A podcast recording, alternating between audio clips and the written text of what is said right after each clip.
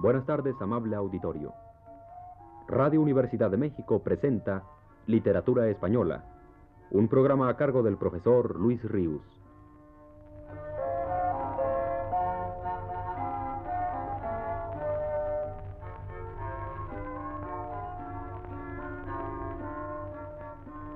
Con ustedes el profesor Luis Ríos.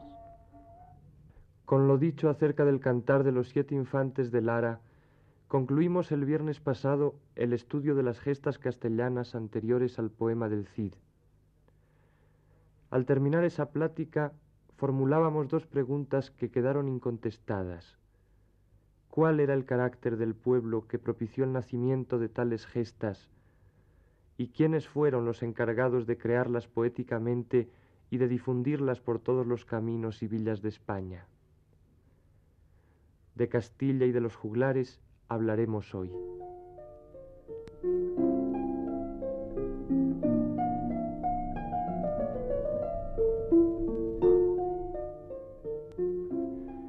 Nace Castilla en la parte más oriental del reino de León, tierra fronteriza entre aquel reino y la morería. Su antiguo nombre, Bardulia, se trueca por el de Castella, o sea, los castillos que en el siglo IX defendieron el desfiladero de Pancorvo de los embates de los musulmanes, y en el décimo protegen la línea del Duero, nueva frontera alcanzada a fuerza de mucha sangre. Castella, pronunciada Castiella en lengua vulgar y más tarde Castilla, se rebela contra su propio rey, el rey de León, varias veces en la primera mitad del siglo X hasta lograr la autonomía, y por fin en el siglo XI se independiza, erigiéndose en reino soberano que muy pronto, casi desde su nacimiento como tal, habría de convertirse en el más importante de los reinos cristianos de la península, en el más vigoroso. El principal paladín de la autonomía castellana frente al centralismo leonés y el que la consiguió fue el conde Fernán González. En el poema épico que sobre dicho héroe escribió un monje de San Pedro de Arlanza a mediados del siglo XIII, se nos refiere cómo a partir del gobierno de Fernán González, Castilla inicia su engrandecimiento. Era entonces Castilla un pequeño rincón. Era de castellanos montes de oca mojón, y de la otra parte Itero el fondón. Moros tenían carazo en aquella sazón era toda Castilla sólo una alcaldía. Pero aunque pobre era y de poca valía, nunca de buenos hombres fue Castilla vacía. De cómo fueron ellos, bien se aprecia hoy en día. De aquellos castellanos este fue su cuidado, alzar a su señor hasta el más alto estado. De una alcaldía pobre hicieronla condado, tornáronla después cabeza de reinado.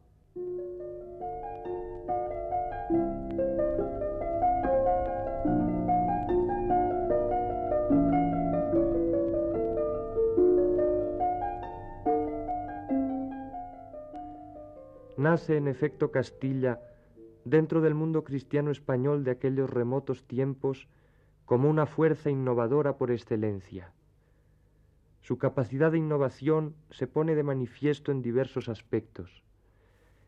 En el político, adoptando una actitud más democrática que el reino al que originariamente pertenecía, el reino de León, eminentemente tradicionalista, y concediendo mayor atención que él a la lucha de reconquista. Ambos lineamientos políticos castellanos quedaron simbolizados en este hecho estrictamente histórico. El conde García Fernández de Castilla, hijo de Fernán González, concedió privilegio de infanzonía a los caballeros villanos, o sea, a los villanos hacendados que podían servir con un caballo en la guerra. Y así, en contra de la tradición aristocratizante leonesa que transmitía la caballería por herencia de sangre, Garci Fernández duplicó de un golpe el número de caballeros en Castilla, de doscientos o trescientos que eran a quinientos o seiscientos hijos d'algo. Un segundo aspecto en el que se aprecia la fuerza innovadora con que Castilla nace es el jurídico. A diferencia de los demás reinos cristianos de la península, que se regían por el antiguo código visigodo, el Forum Judicum, fuero juzgo en romance, fuertemente influido del derecho romano y del eclesiástico, Castilla durante varios siglos se rigió jurídicamente por costumbres locales, dando pruebas de una mayor flexibilidad evolutiva en sus normas de derecho que los otros reinos. Los usos a los que Castilla daba fuerza legal procedían de los iberos y sobre todo de los germanos, usos los de estos últimos que su ley escrita, el citado Forum Judicum, no admitía a causa de la ya también mencionada influencia romana y eclesiástica. Entre ellos, la responsabilidad penal colectiva extendida a los parientes o a los conciudadanos del ofensor, la venganza privada, la prenda extrajudicial y otras formas de tomarse justicia por propia mano, sustrayéndola a la autoridad pública. El duelo judicial, los compurgadores o conjuradores que acompañaban a quien debía justificarse mediante juramento y juraba con él sin conocer acaso el hecho objeto de la justificación. Y así otras instituciones consuetudinarias que reaparecieron también en los otros territorios peninsulares, los de fuero juzgo, pero no en fecha tan temprana, ni con vigencia tan dominante como en Castilla. Costumbres esas que, como hemos visto en las pláticas pasadas, no sólo se reflejan, sino que muchas veces constituyen el asunto central de los cantares de gesta.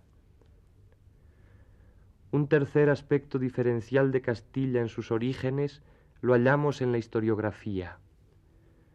Durante los primeros siglos de la Reconquista, primero en Asturias, después por todas partes, desde Portugal hasta Cataluña, se escribieron crónicas en latín, obras de clérigos y monjes propias para ser leídas por los doctos. Sólo Castilla cultivó una nueva manera de historia, obra de juglares que hacían sus relatos en lengua romance, destinados al común de las gentes ignorantes del latín, a quienes referían en forma popular, poética y cantada los sucesos impresionantes del presente y del pasado. Género épico popular desconocido a la tradición latino-eclesiástica, pero no a la gótica. Por último, otra característica innovadora de Castilla la apreciamos en el lenguaje. Comparando al castellano en sus primeros tiempos con los otros romances hablados en la península, se advierte en él, además de diferencias particulares de pronunciación que revelan mayor audacia evolutiva respecto de la lengua madre común, la latina, una firmeza fonética en sus vocablos que las otras hablas peninsulares no poseían. Es Castilla quien comienza a sentar una norma del decir claramente establecida. Sin duda, esa precocidad lingüística se debió a que en León, Navarra o entre los mozárabes la lengua materna y familiar vivía en completo desprestigio frente al latín oficial, desamparada de todo cultivo literario o noble. Por el contrario, la Castilla del siglo X debía de estimar su lengua propia al par de la latina o más, y así indudablemente la empleaba en esa producción épica que hemos venido conociendo al correr de estas pláticas, poesía de interés político y social más apreciada y más cultivada que las crónicas en latín.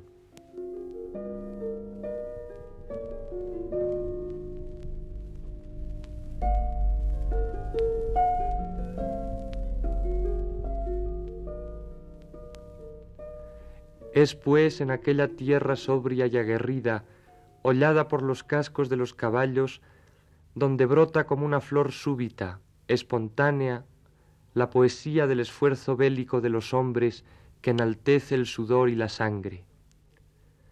Para Castilla en sus orígenes, la guerra significó fatalmente su voluntad de existir y la concibió a un mismo tiempo como realidad y como poesía.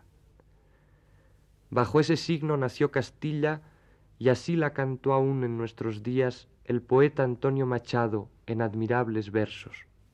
Castilla varonil, adusta tierra, Castilla del desdén contra la suerte, Castilla del dolor y de la guerra, tierra inmortal, Castilla de la muerte.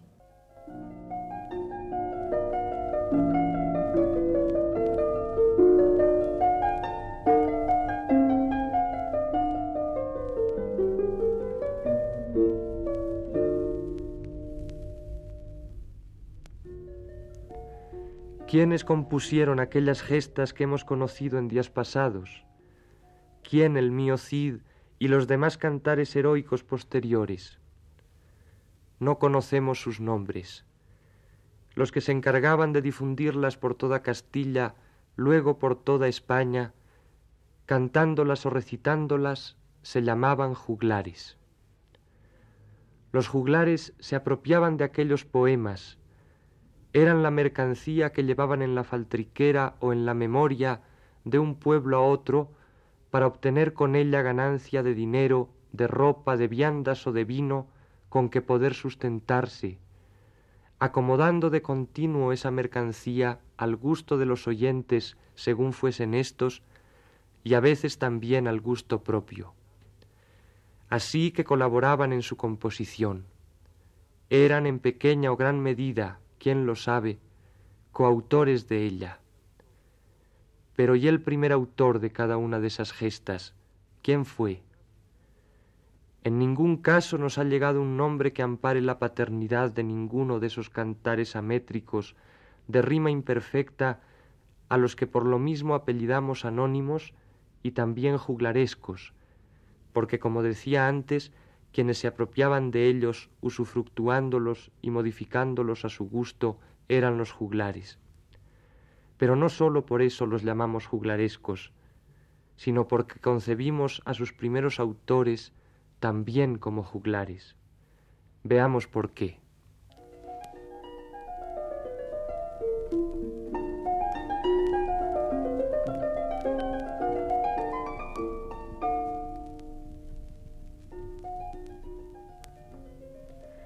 Dos teorías opuestas tratan de explicar el fenómeno de la anonimia en la epopeya primitiva.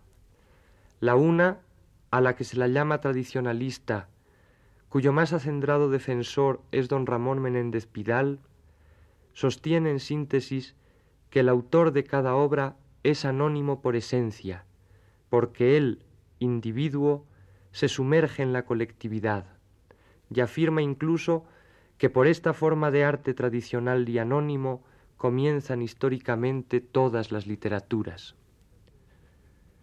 La segunda teoría, defendida entre otros por el erudito francés Bédier, considera siempre en todo caso predominante la individualidad del artista, del poeta, el cual si es anónimo lo es por pura casualidad.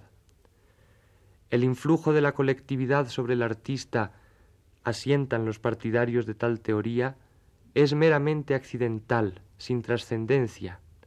Todas las literaturas se inician por una obra genial que abre caminos nuevos. No obstante el crédito de que hoy goza en el mundo la teoría individualista, lo cierto es que la epopeya castellana ofrece características más que suficientes para que entre nosotros prevalezca la teoría contraria la tradicionalista, algunas de las cuales, como la profunda historicidad de las gestas, la ametría, la asonancia de la rima y, en fin, el mantenido y profundo popularismo de la forma poética, ya hemos comentado en pasadas ocasiones. Tales rasgos ponen de relieve bien a las claras hasta qué punto el gusto literario que domina en nuestras gestas es en efecto profundamente colectivo, cuán hondamente el individuo creador de ellas se ha compenetrado con la sensibilidad de todo su pueblo. A ese creador del cantar de gesta, en tanto que fue un individuo al través del cual se expresó toda una intuición colectiva, y cuyo nombre, absorbido por tan entrañable identificación con la sensibilidad popular, no ha llegado hasta nosotros, con verdad podemos designarlo con ese vago vocablo, juglar, cuya definición es imprecisa si atendemos a las variadísimas ocupaciones a que se dedicaban los que merecían ese mismo nombre, pero que en todos los casos poseían en común el propósito de dirigir sus distintas habilidades al entretenimiento del pueblo, devolviéndole así, plasmado en gestos, bailes o cantos, el caudal de sensibilidad con que ese mismo pueblo a él, al juglar, de continuo lo nutría.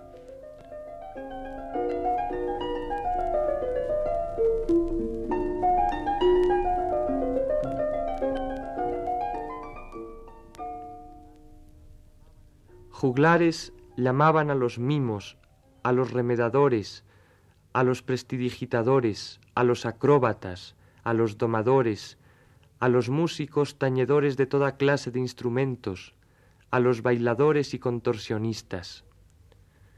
A las mujeres que tales entretenimientos proporcionaban, asimismo se les daba el nombre de juglaras o juglaresas. La alegría de vivir, el solaz, la diversión, la liberación de sensualidades inhibidas, la risa y el contento de nuestros remotos antepasados se cifraba en las figuras del juglar y de la juglara, tan execradas por los moralistas como gustadas por todos y por los moralistas secretamente también. Durante toda la Edad Media no se concibe un festejo digno de tal nombre sin la presencia de éstos. En el siglo XIV, el arcipreste de Ita, cuando introduce en su libro de buen amor al carnaval como un personaje, se lo imagina, por ser esa la época más bulliciosa y placentera del año, sentado a una mesa rebosante de manjares y rodeado de juglares. Dice de esta manera Estaba don Carnal ricamente sentado, a mesa mucha harta, en un rico estrado delante sus juglares como hombre muy honrado, de muchas ricas viandas era bien abastado. Buen catador de la vida, el arcipreste, y como él cuantos poetas medievales, clérigos o seglares, no sólo se deleitaba en presenciar cantos y bailes juglarescos, sino que llegaba a componer cantigas para darlas, quién sabe a cambio de qué, a juglaras cantaderas ya fueran cristianas, moras o judías, que de todas se holgaba por igual.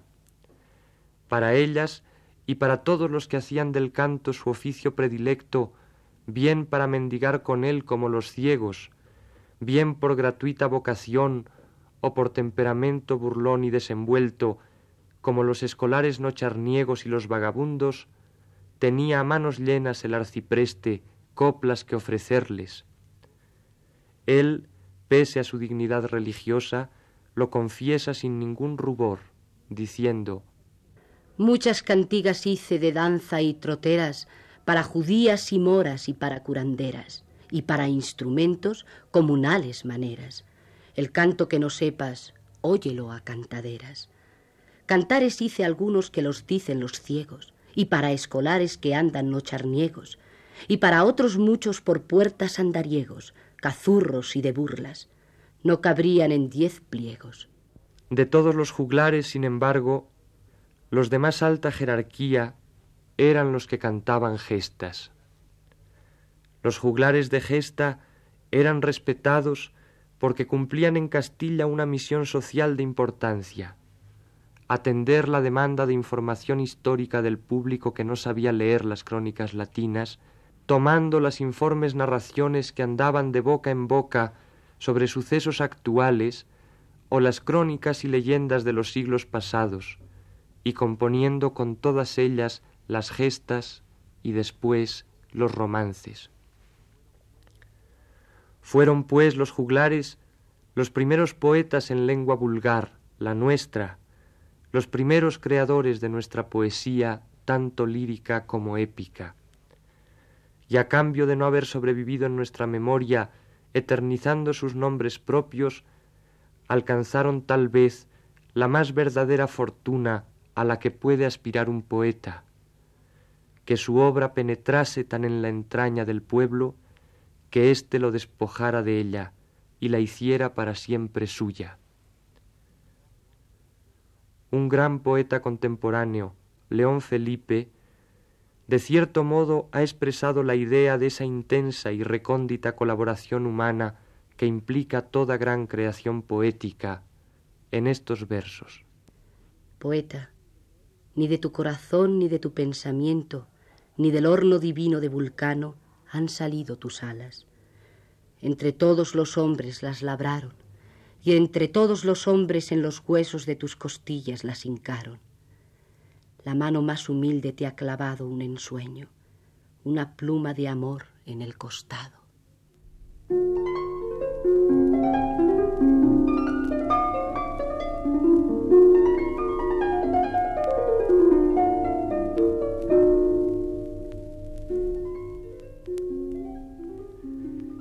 Esa colaboración humana que llegó a anular el nombre mismo del poeta, ha dejado en nuestra literatura una maravillosa presencia, un caudal artístico inapreciable.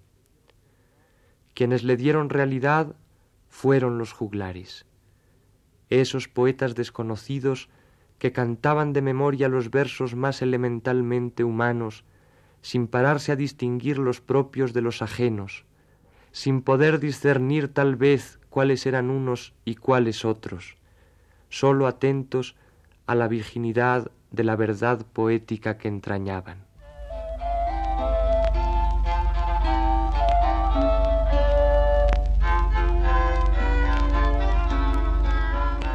Este ha sido el cuarto programa de la serie Curso Radiofónico de la Literatura Española a cargo del profesor Luis Ríos.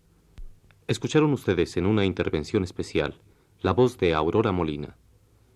Agradecemos su atención y los invitamos muy cordialmente a escuchar el siguiente de la serie, el próximo viernes a las 18 horas. Muy buenas tardes.